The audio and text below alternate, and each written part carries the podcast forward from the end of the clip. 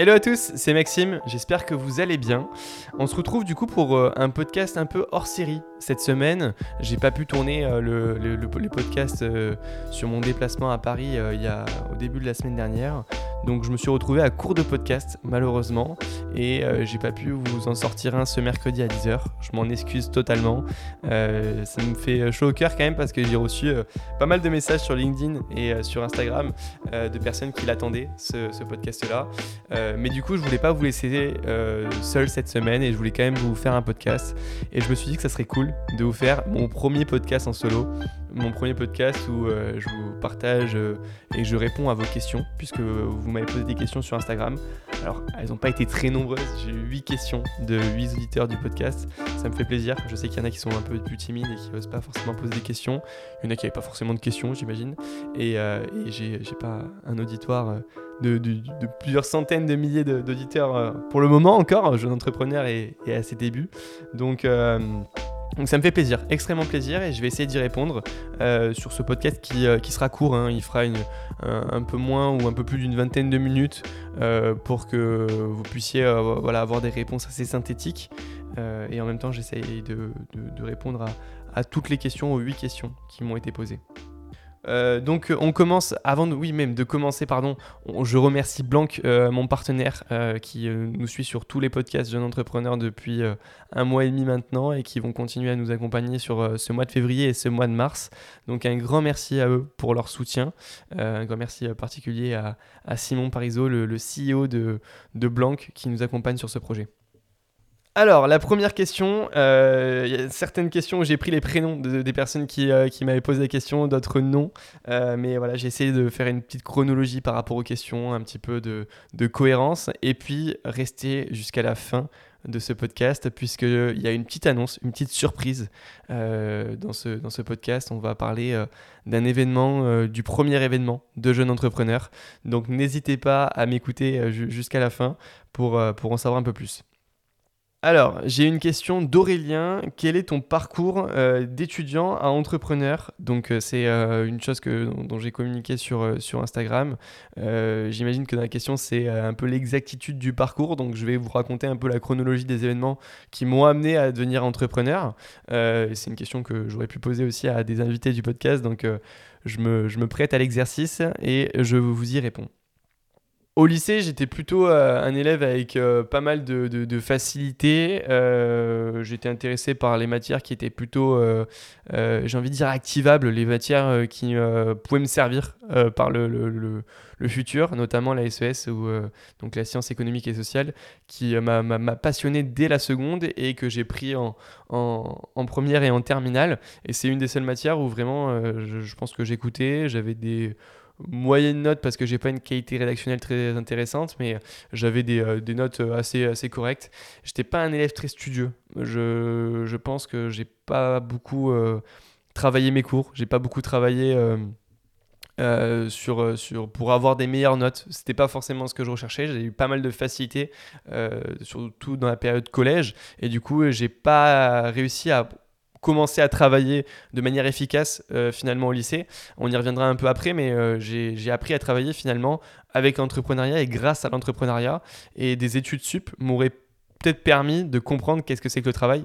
Je le vois par exemple avec ma copine qui était en prépa et euh, elle a appris à travailler à ce moment-là. Et finalement, la prépa on, peut, on pourrait en débattre pendant des, années. Est-ce que ça sert? Est-ce que ça sert pas? Est-ce que les études c'est ok? Enfin bref, j'ai, moi j'ai un avis, c'est tant qu'on peut faire des études, tant que ça nous intéresse et tant que ça nous apporte quelque chose, autant les faire.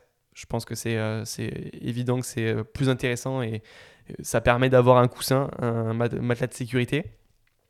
Mais est-ce que ça apprend quelque chose d'autre que d'apprendre à travailler? Je sais pas. Je sais pas forcément, mais ça apprend déjà cette chose-là qui est d'apprendre à travailler. Et euh, donc ça, moi, je l'ai appris euh, grâce à, l'entrepreneuriat euh, et ça m'a bien aidé, mais donc plutôt post-lycée, dans mes débuts en tant qu'entrepreneur, quand il faut avoir une, une, activité de travail assez importante. Pour revenir sur la période lycée, j'ai eu la, on, est, on a fait partie de la génération Covid, donc euh, on est euh, les, personnes qui, euh, qui, ont eu le bac gratos. c'était pas forcément le mieux. Moi, j'avoue que toute ma vie, on m'a parlé du passer le bac, cette sensation-là d'avoir terminé quelque chose, et que nous, on n'a jamais eu. On a passé le grand oral et la philo. Sachant que la philo, j'étais un des premiers à sortir. Moi, je, n'appréciais pas forcément cette matière. et le grand oral, ça s'est plutôt bien passé, donc c'était des sujets intéressants.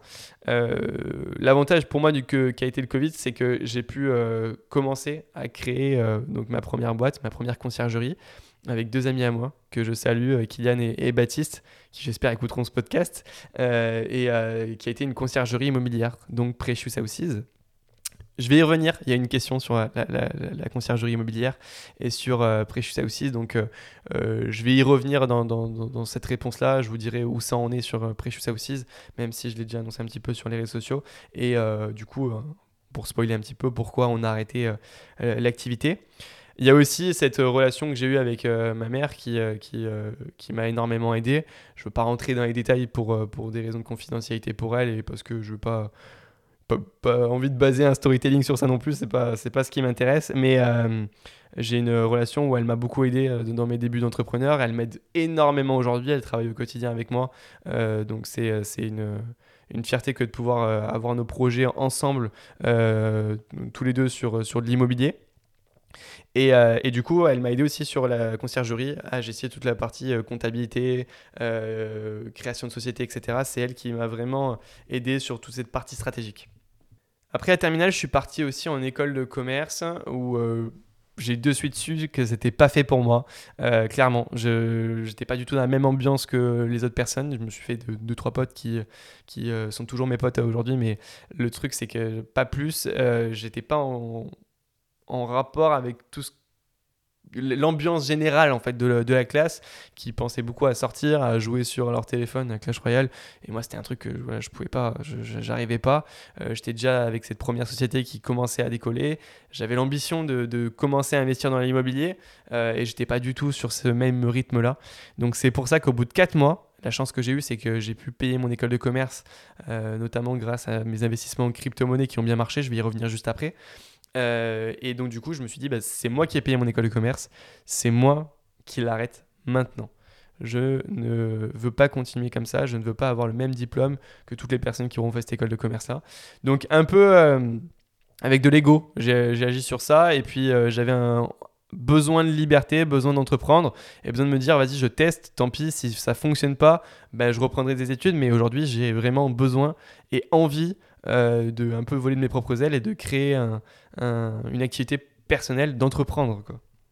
Euh, quelques jours après cette décision, euh, avant même de l'officialiser, puisque je suis resté quand même un mois dans un flou total où je l'ai annoncé à mes parents. Au début, ils me disaient non, continue et teste encore, essaye, valide au moins ta première année. et du coup, j'ai participé à un séminaire sur Paris d'immobilier commercial. Donc, je m'intéressais à l'investissement immobilier à ce moment-là très fortement. Et j'ai rencontré Michael, Michael Suito de Green Living sur cet événement-là. La, rencontre est assez folle puisque on était tous les deux dans un coin. C'était un séminaire assez élitiste euh, qui coûtait assez cher aussi, euh, où euh, il y avait beaucoup, beaucoup, beaucoup de personnes mais finalement, tout le monde se connaissait sauf nous. Donc nous, on est arrivé sur ce séminaire-là, il y avait tout le monde qui parlait entre eux. J'ai vu Mickaël dans un coin un peu seul et je me suis rapproché de lui pour euh, échanger et discuter. Et finalement, on s'est rendu compte que tous les deux, on venait de, du sud de la France, de Montpellier, euh, et que euh, ben, tous les deux, on connaissait pas vraiment tout le monde. Donc on est resté ensemble ben, parce qu'on connaissait personne d'autre pour euh, discuter au début, avant que on brise la glace, cette fameuse glace euh, qui euh, après permet d'échanger avec tout le monde. et en fait, finalement, ben, aujourd'hui, ça fait un, an et, quelques que j'ai rejoint la Green Living et que je travaille au quotidien pour, pour Green Living avec Michael et Loïc. Donc ce séminaire-là, moi, il a été aussi déclencheur sur le fait, il était accélérateur dans la prise de décision pour arrêter l'école de commerce. Donc une fois que j'ai pris cette décision-là d'arrêter l'école de commerce, euh, j'ai appris le métier de chasseur immobilier avec Mickaël au quotidien, il m'aidait, il m'accompagnait sur les visites, euh, se créer un réseau, comment euh, analyser la rentabilité d'un bien, qu'est-ce que recherchent nos clients, qu'est-ce que voilà, j'ai tout appris sur le tas. Finalement, il n'y a pas forcément besoin d'études pour apprendre ça. il faut juste être très curieux, très très très curieux. Je m'étais déjà formé moi sur l'investissement locatif en immobilier, donc j'avais de, je pense, de bonnes bases. il manquait un peu de terrain et je pense que c'est ce qui manque aujourd'hui à beaucoup de personnes qui s'intéressent à l'investissement immobilier. Du temps, forcément, il en manque à tout le monde. Mais par contre, il manque énormément de terrain, de comment on fait réellement sur le terrain quand on est face à un agent immobilier. Finalement, il y a quelques phrases, quelques mots qui permettent à un agent immobilier de faire une bonne impression et de lui faire comprendre qu'on est sérieux, professionnel et que on n'est pas un touriste qui vient faire une visite un samedi matin. Quoi. Donc, euh, la différence, elle se fait sur ces quelques mots euh, qui permettent finalement à l'agent immobilier de nous faire obtenir l'affaire et d'autres affaires. Puisque aujourd'hui, euh, on le voit maintenant quand on est en visite avec Green Living, euh, pour chasser des, des, appartements, des immeubles de rapport pour nos, clients. très souvent, très souvent, au vu de notre professionnalisme, les agents immobiliers nous proposent d'autres biens qui arrivent en off-market, etc. Et si jamais on n'avait pas, pas cette attitude professionnelle, on l'aurait jamais eu. Et c'est que je pense qu'il me manquait réellement, moi, sur mes débuts en tant qu'investisseur immobilier. C'est cette euh, posture-là sur le terrain. Je savais tout par cœur, la fiscalité, etc. Mais bon, savoir la fiscalité quand on n'a pas de bien, ça sert à rien, quoi. On ne sera pas imposé, donc euh, il n'y aura pas de solution. Alors c'est important, je pense, d'avoir un peu de théorie, mais la partie terrain euh, doit faire partie de 80% de la formation d'un investisseur immobilier. Et à aujourd'hui, c'est pas le cas. Donc, dans la plupart des cas. Donc, c'est pour ça aussi que je pense qu'il y en a beaucoup qui procrastinent le fait d'investir dans l'immobilier et qui ne passe pas à l'action. Mais bon, c'est une digression un peu sur, euh, sur mon parcours. Euh, on a créé, euh, enfin on a développé donc la société euh, Precious aussi pendant ce temps-là. Donc en même temps d'être avec Green Living dans l'accompagnement des clients pour l'investissement locatif.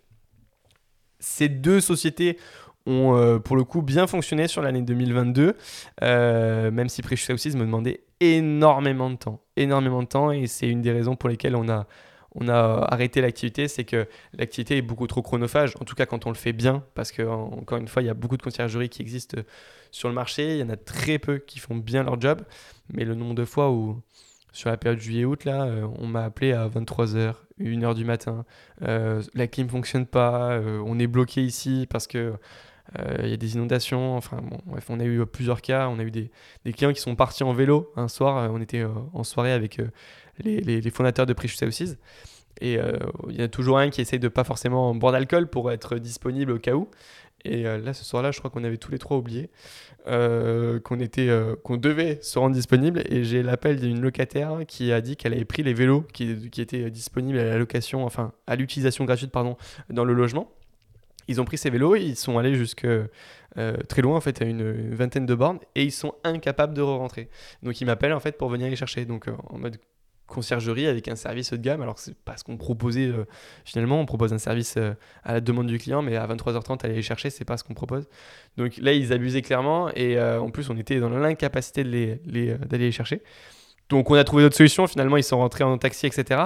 Mais c'est le type de cas qu'on a eu régulièrement sur Precious Houses qui a fait qu'on n'était pas du tout libre de notre temps et on devait être pas à la merci des clients non plus, mais on devait être disponible pour les clients. Et moi, ça, ça me gênait. Ça me gênait de me dire que on prend zéro vacances tout l'été, on, on s'occupe forcément que des clients, et derrière, la rentabilité de la boîte, elle n'est pas exceptionnelle. Quoi. Quand on a eu le, bilan de la boîte, on s'est dit, waouh, c'est, c'est bien, c'est sympa. Comme première expérience à, à 18, 19 ans, ça a été intéressant. Mais derrière, pour avoir une rentabilité en conciergerie, il faut faire beaucoup plus de volume. Il faut ne pas être en saisonnier. Ça, c'est une des premières erreurs qu'on a fait. C'est que on, on n'a pas bien analysé notre projet.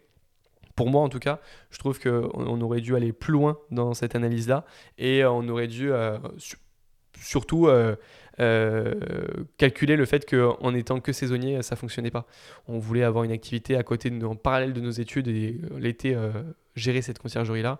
Ça prend beaucoup plus que finalement une saison et le rapport locatif est que sur la saison. Donc c'est c'est pas assez rentable. En tout cas, à 3, en tout cas, c'était pas assez rentable pour, euh, se payer tous les trois et, euh, avoir toutes les charges aussi, puisqu'on déléguait à 100% le ménage, forcément.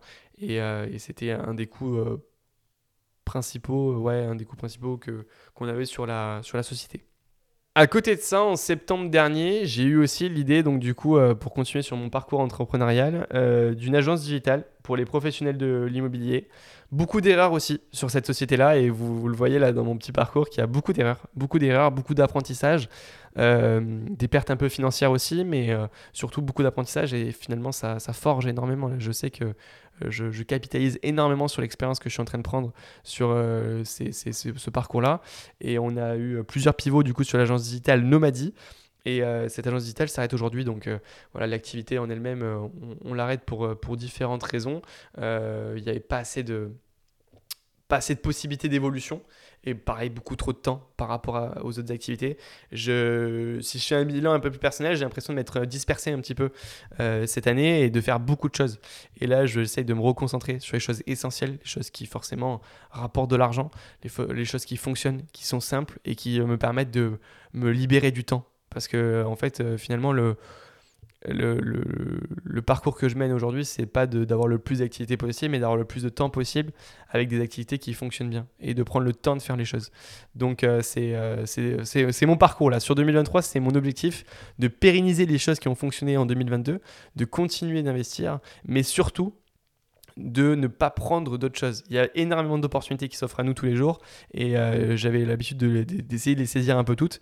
Mais euh, là, c'est vraiment sur 2023, ce qui, va se passer en tout cas pour moi, c'est de pérenniser ce que j'ai commencé à, construire en 2022 et surtout euh, de, stabiliser, stabiliser le niveau de, de, de ces sociétés-là. Il y a aussi en parallèle de ça l'activité de marchand de biens qui est aussi sur les mêmes euh, voilà ce que je fais sur le marchand de biens je le fais aussi avec Green Living.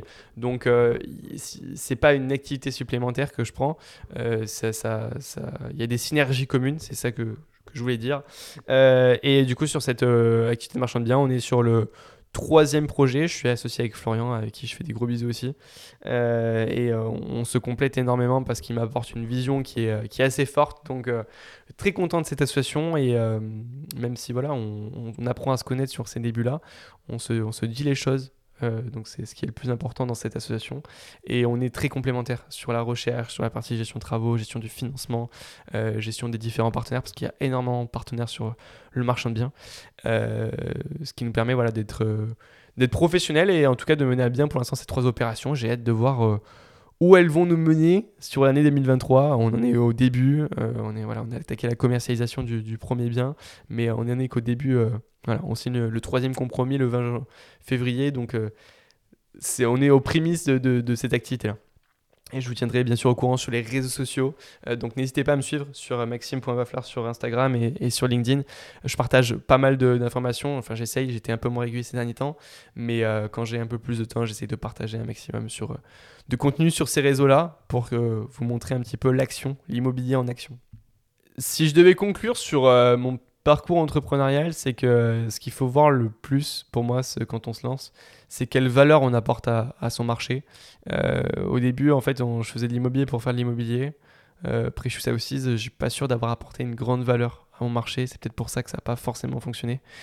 Et là, en fait, la différence qu'on a avec le marchand de biens et Green Living, c'est que j'ai l'impression qu'on apporte un prisme différent, une vision différente et euh, une vraie valeur sur le marché.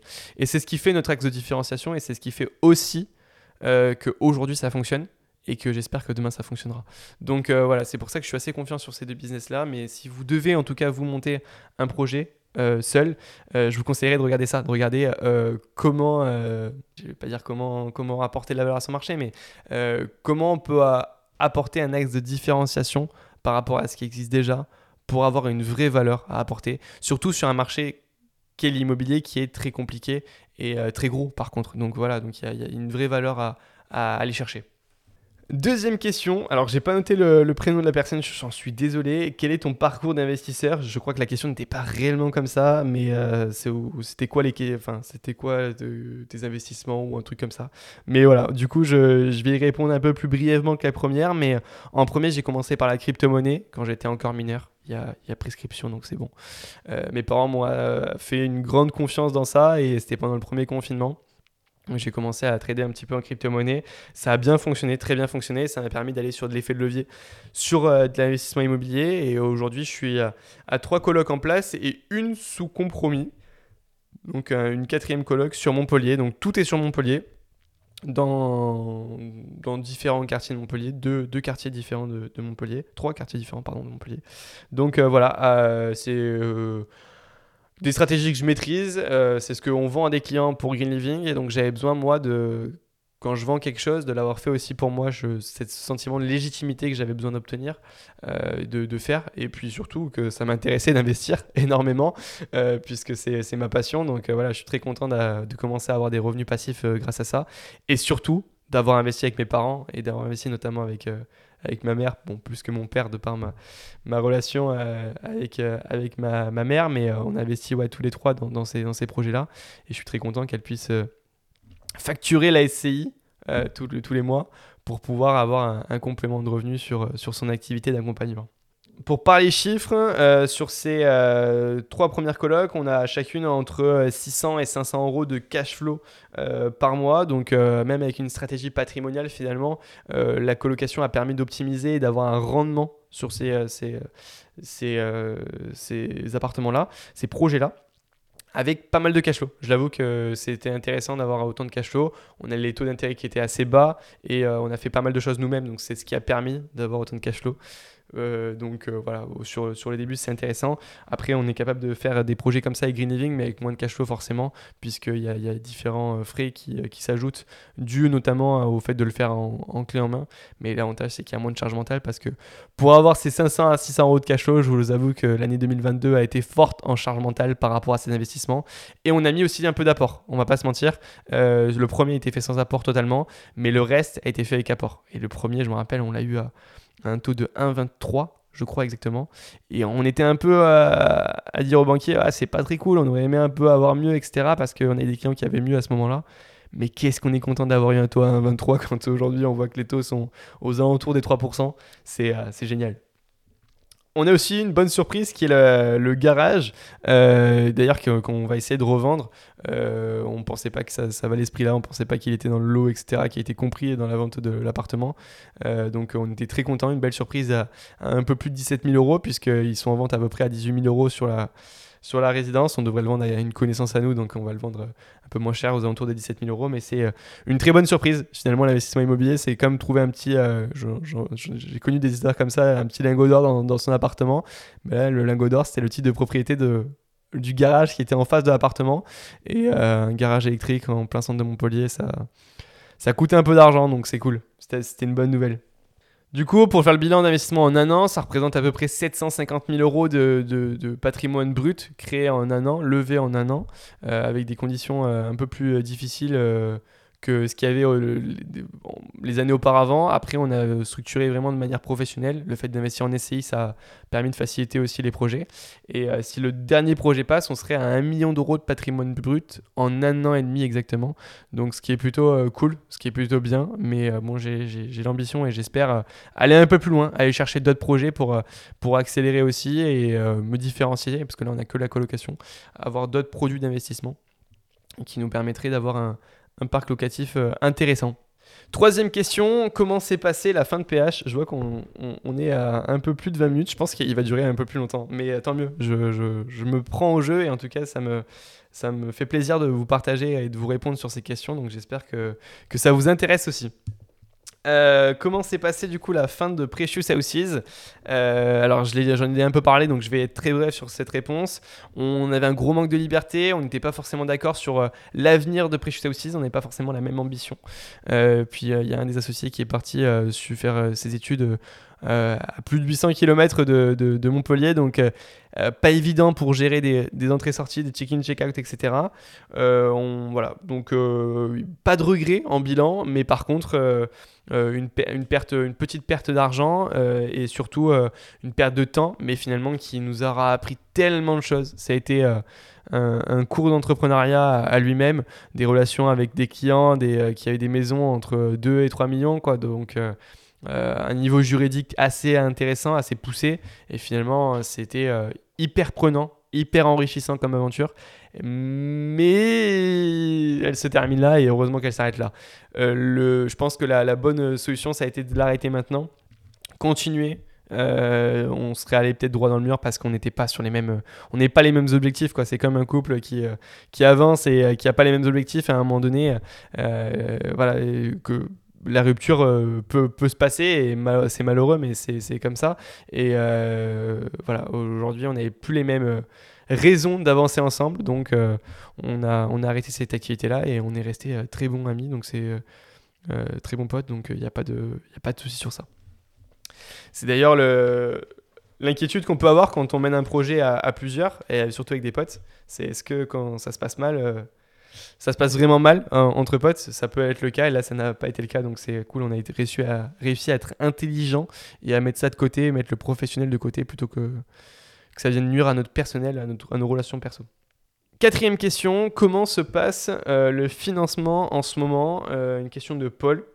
Je suis l'exemple même puisque là, pour le coup, sur euh, ma quatrième coloc qui est sous compromis, je galère, je galère, je galère, je galère. je baisse pas les bras, mais je galère pour avoir le financement. Ça a été un peu long. Ils ont ont accepté qu'on ait un avenant, donc je vais rien lâcher. Je vais me faire encore un petit, semi-marathon de, de, banque, mais pour le coup je, voilà, je, c'est, très compliqué malgré qu'on ait plusieurs clients pour qui ça a été OK, qui ont des bons revenus hein, forcément, mais euh, et qui sont aussi primo-investisseurs, donc ils sont au début de leur investissement. Donc pour eux, ça a été OK. Euh, je pense que sur l'année 2023, il va falloir se professionnaliser encore plus que sur l'année 2022. Euh, voilà, c'est, ça va être pour moi l'année où tout va se jouer sur, euh, sur le, crédit immobilier par rapport au prix de l'immobilier, où on a, ça fait très longtemps qu'on n'a pas eu de baisse. Euh, est-ce que là, cette année, ça va baisser? Tout le monde annonce une baisse. Pour l'instant, ça stagne. En tout cas, nous, à Montpellier, Nîmes, ça stagne. Ça ne, ne bouge pas. Il y a une puissance acheteur qui est quand même bien présente, mais les prix ne commencent pas à baisser. Par contre, là, on voit beaucoup de biens qui reviennent à la vente alors qu'ils avaient été sous offre, hein, qu'ils avaient été sous compromis, et où les, les personnes n'ont pas eu leur, euh, leur financement. Donc c'est quand même pour beaucoup le cas. Donc euh, il y a aussi un coût à jouer euh, dans ces moments-là. une offre un peu plus basse, une offre avec sans conditions suspensives d'obtention de crédit, ça joue beaucoup, ça joue énormément, et on peut vraiment faire de, de bonnes occasions. Donc finalement, d'un problème où on se dirait ah, l'accessibilité au financement est plus difficile, bah, à nous de faire euh, carte, carte blanche et de montrer les papiers à la banque, euh, des papiers intéressants pour euh, avoir notre financement et tenter, tenter d'y aller. Le nombre de personnes qu'on rencontre sur les réseaux sociaux et finalement qui nous ont dit ouais c'est super dur, plus personne n'est finançable, etc. Alors qu'elles n'ont jamais testé de se faire financer par une banque. c'est pour énormément de personnes le cas. Moi, je, je, le dis, sur les trois premières colocs, je suis pas finançable du tout. Euh, et j'ai trouvé la solution pour être finançable et pour euh, l'obtenir. Donc euh, il n'y a, que des solutions à ces problèmes-là. Et moi je trouve qu'on a la chance en France, finalement, d'avoir un organisme de cautionnement ou d'hypothèque qui valide ou non notre prêt. Eux, leur intérêt, c'est pas de ne pas nous prêter d'argent. La, banque, quand elle nous prête de l'argent, surtout aujourd'hui, gagne de l'argent.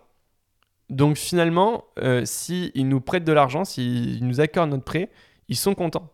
Donc moi, je me dis qu'on a la chance d'avoir un pays où si on a des refus, c'est qu'ils pensent qu'on n'a pas la capacité.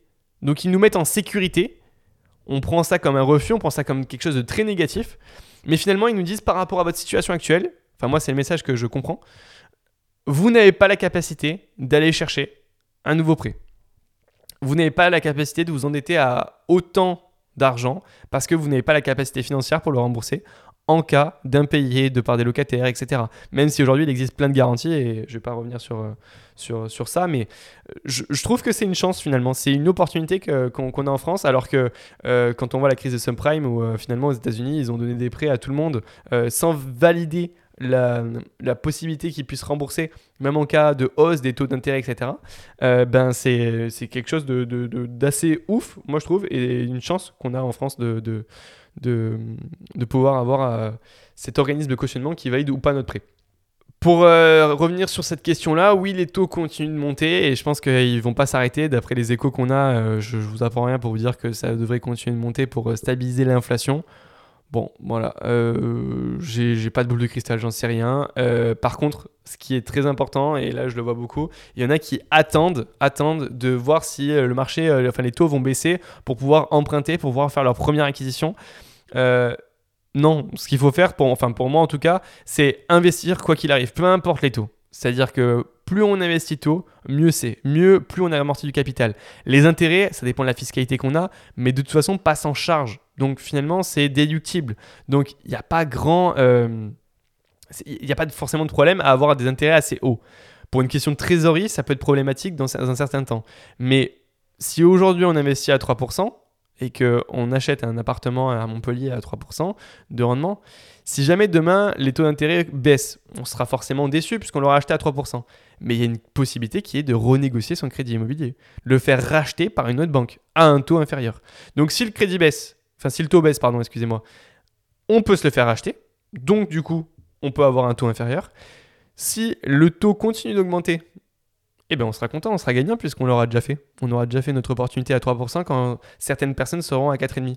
Donc en fait, moi j'ai pas de boulot de cristal, je ne sais pas si les taux vont baisser, vont monter. Ce que je sais, c'est que c'est hyper important d'investir dès maintenant. Et c'est ce que je vais continuer de faire et c'est ce que continue à faire nos clients. Donc euh, c'est euh, c'est cool de le voir comme ça et d'avoir cette vision-là, où finalement, euh, on pourrait être apeuré de se dire, ouais, est-ce que c'est le moment d'investir sur le Bitcoin? Bah, C'est pareil que de faire un DCA sur le Bitcoin. Sauf que là, en plus, en taux immobilier, on a chance de pouvoir se faire racheter nos prêts. Donc, si on peut se faire racheter nos prêts euh, en ayant les mêmes conditions bien sûr, hein, parce que il faut, on peut pas se faire racheter un prêt euh, si on perd notre boulot, etc. Donc il faut avoir forcément les mêmes conditions que pour l'obtention du, premier crédit pour avoir toutes les chances que ça passe. On repasse devant une nouvelle banque et euh, le rachat de crédit n'est pas automatique, hein, bien évidemment. Mais ça reste intéressant en tout cas euh, d'avoir cette euh, vision-là. Alors j'ai une question de Mathieu, je crois que c'était sur LinkedIn, celle-là qu'on on me l'a posté. C'était pas suite à mon post sur, pour, pour ce, podcast-là, mais je l'ai pris quand même. Est-ce que tu aurais des conseils pour quelqu'un qui débute, que ce soit en immobilier ou sur l'entrepreneuriat? Alors, euh, moi j'ai un conseil que j'ai pas du tout appliqué, euh, mais que je, m'applique maintenant, c'est de se focaliser sur quelque chose. Euh, j'ai fait cette erreur-là de me disperser énormément, je l'ai dit au début du podcast, mais je pense que se focaliser et créer de la valeur dans son domaine, dans sa niche, est beaucoup plus intéressant que de s'éparpiller de partout. Donc, si j'avais vraiment un seul conseil à donner, ça serait celui-là, se focaliser. Et puis après, c'est, ça serait des conseils un peu plus bateaux, mais euh, voilà, je, dirais, moi, s'entourer, euh, avoir du réseau, euh, se former en continu et avoir des habitudes pour soi. Donc lire, faire du yoga, faire de la méditation, pourquoi pas, moi, j'y arrive pas. Mais par contre, lire tous les jours, j'essaye de m'y tenir. Ces 15 derniers jours, ça a été un peu plus compliqué, mais j'essaye de m'y tenir et d'avoir un bon rythme de de, lecture pour toujours apprendre, toujours être en continu, en réflexion. Euh, donc c'est euh, pour moi intéressant d'avoir de, ces habitudes-là. Donc ce serait ça le, conseil que je donnerais à un, jeune entrepreneur.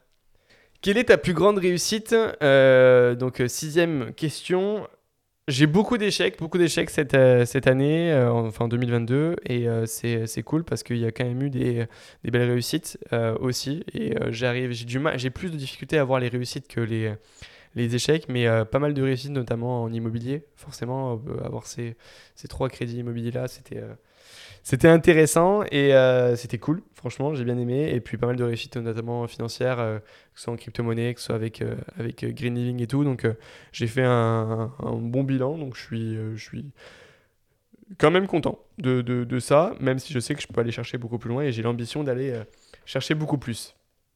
Et une de mes plus grandes réussites aussi, c'est de travailler avec ma mère au quotidien, de pouvoir avoir la chance de travailler avec ma mère.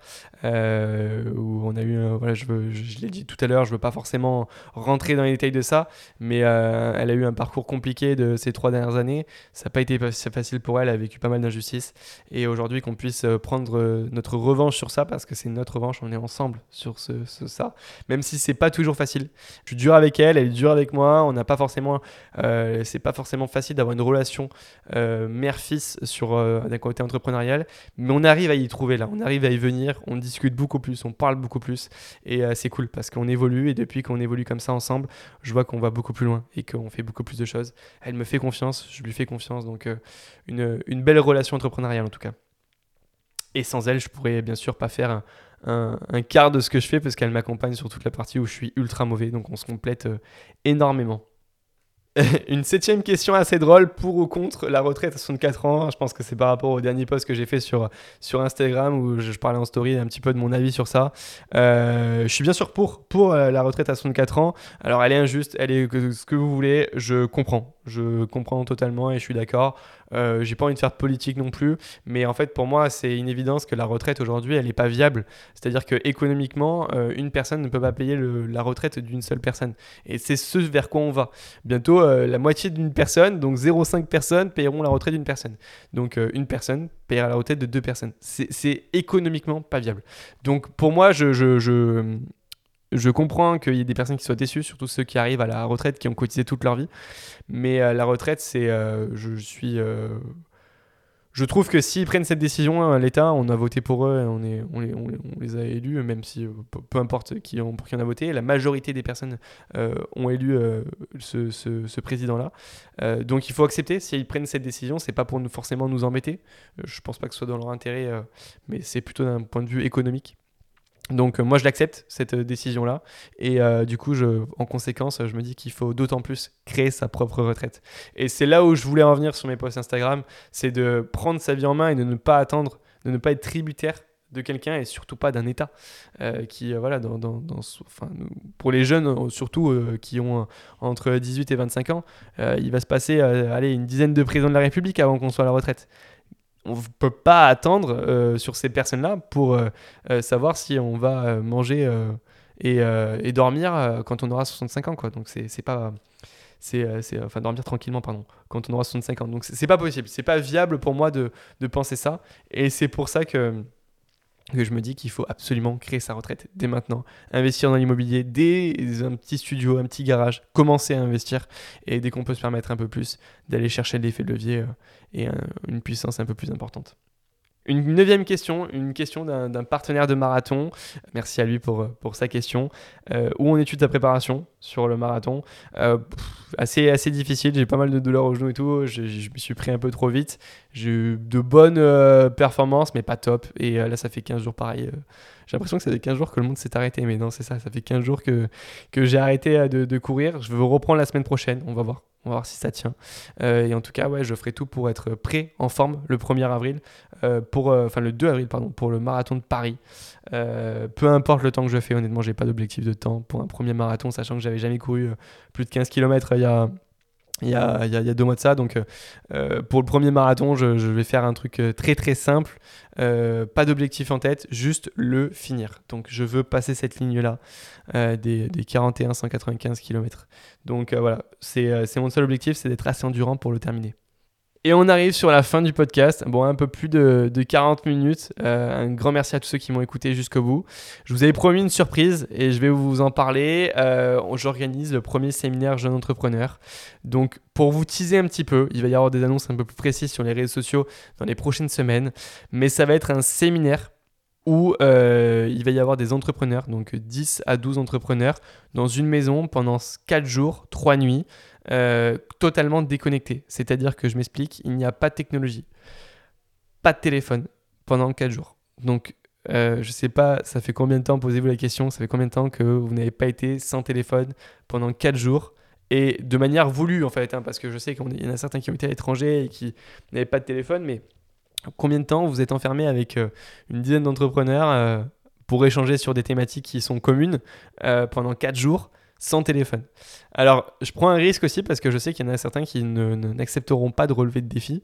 Donc, je me ferme une, bonne part de, ces personnes-là. Mais par contre, je pense que tous les entrepreneurs qui viendront, ou les étudiants entrepreneurs, peu importe, seront très intéressés par cette envie et seront dans une totale euh, volonté d'échange et de partage pour évoluer, pour faire évoluer les autres, parce que pour moi, c'est quand on fait évoluer les autres qu'on évolue. Euh, donc, euh, j'ai très très hâte. Honnêtement, je vais, être, je vais aller encore un peu plus loin je, suis un peu égoïste sur cet événement-là parce qu'on aurait pu faire plein d'autres événements euh, possibles, mais en fait j'ai fait un séminaire qui, euh, que j'avais envie de réaliser et que j'avais envie de participer. J'ai trop hâte d'être au 5 au 8 juin là, donc ça, ce sont les dates euh, du séminaire, ou pour, pour partager ensemble cet événement-là. J'ai tellement hâte, donc voilà, je, vous, je vais vous en parler un peu plus sur les réseaux sociaux. N'hésitez pas à me suivre sur Insta et sur LinkedIn vous aurez toutes les informations concernant ce, séminaire. Euh, Pour information, il n'y aura pas de marge sur ce séminaire-là, c'est-à-dire que moi je prends pas de marge, je prends rien, etc. On divise le prix global. C'est important quand même de le dire euh, et de le savoir parce que c'est pas pour ça que je fais ce séminaire-là. Et c'est bien que vous connaissiez la démarche exacte. Euh, le but c'est de diviser le prix global de tout euh, par le nombre de personnes qui viennent pour qu'on puisse en fait partager un moment sympa et à un prix accessible aussi pour tout le monde. L'inconvénient, c'est que c'est la semaine, entre guillemets, mais c'est l'avantage aussi, c'est pour avoir des entrepreneurs qui sont un peu libres de leur temps, qui prennent une semaine de leur année quasiment, puisque ça sera 4 jours, du lundi au jeudi, pour se développer personnellement en échangeant avec d'autres entrepreneurs. J'ai vraiment hâte de le dire, je ne sais pas si ça vous plaît, dites-moi, euh, faites-moi des retours sur ça, euh, j'ai vraiment hâte de, vous partager exactement euh, le programme de ce, séminaire-là. Et, d'y être. Donc voilà, je vous remercie en tout cas pour, pour votre écoute, d'avoir été jusqu'au bout. Voilà, pour moi c'était un premier exercice de vous parler pendant plus de 40 minutes seul. J'ai l'impression d'avoir été un peu schizophrène. J'espère qu'il sera au moins écouté par quelques personnes. J'en suis sûr, donc il n'y a, pas de, de souci sur ça. et puis n'hésitez pas à m'envoyer des messages pour me faire des retours sur les podcasts, ça me fait extrêmement plaisir à chaque fois de les lire. C'est vrai que je reprends pas à chaque début de podcast les, les messages les retours des, des présents podcast, mais je, suis ravi à chaque fois d'avoir votre retour. Donc, euh, merci à vous. Je vous souhaite une excellente journée. À bientôt.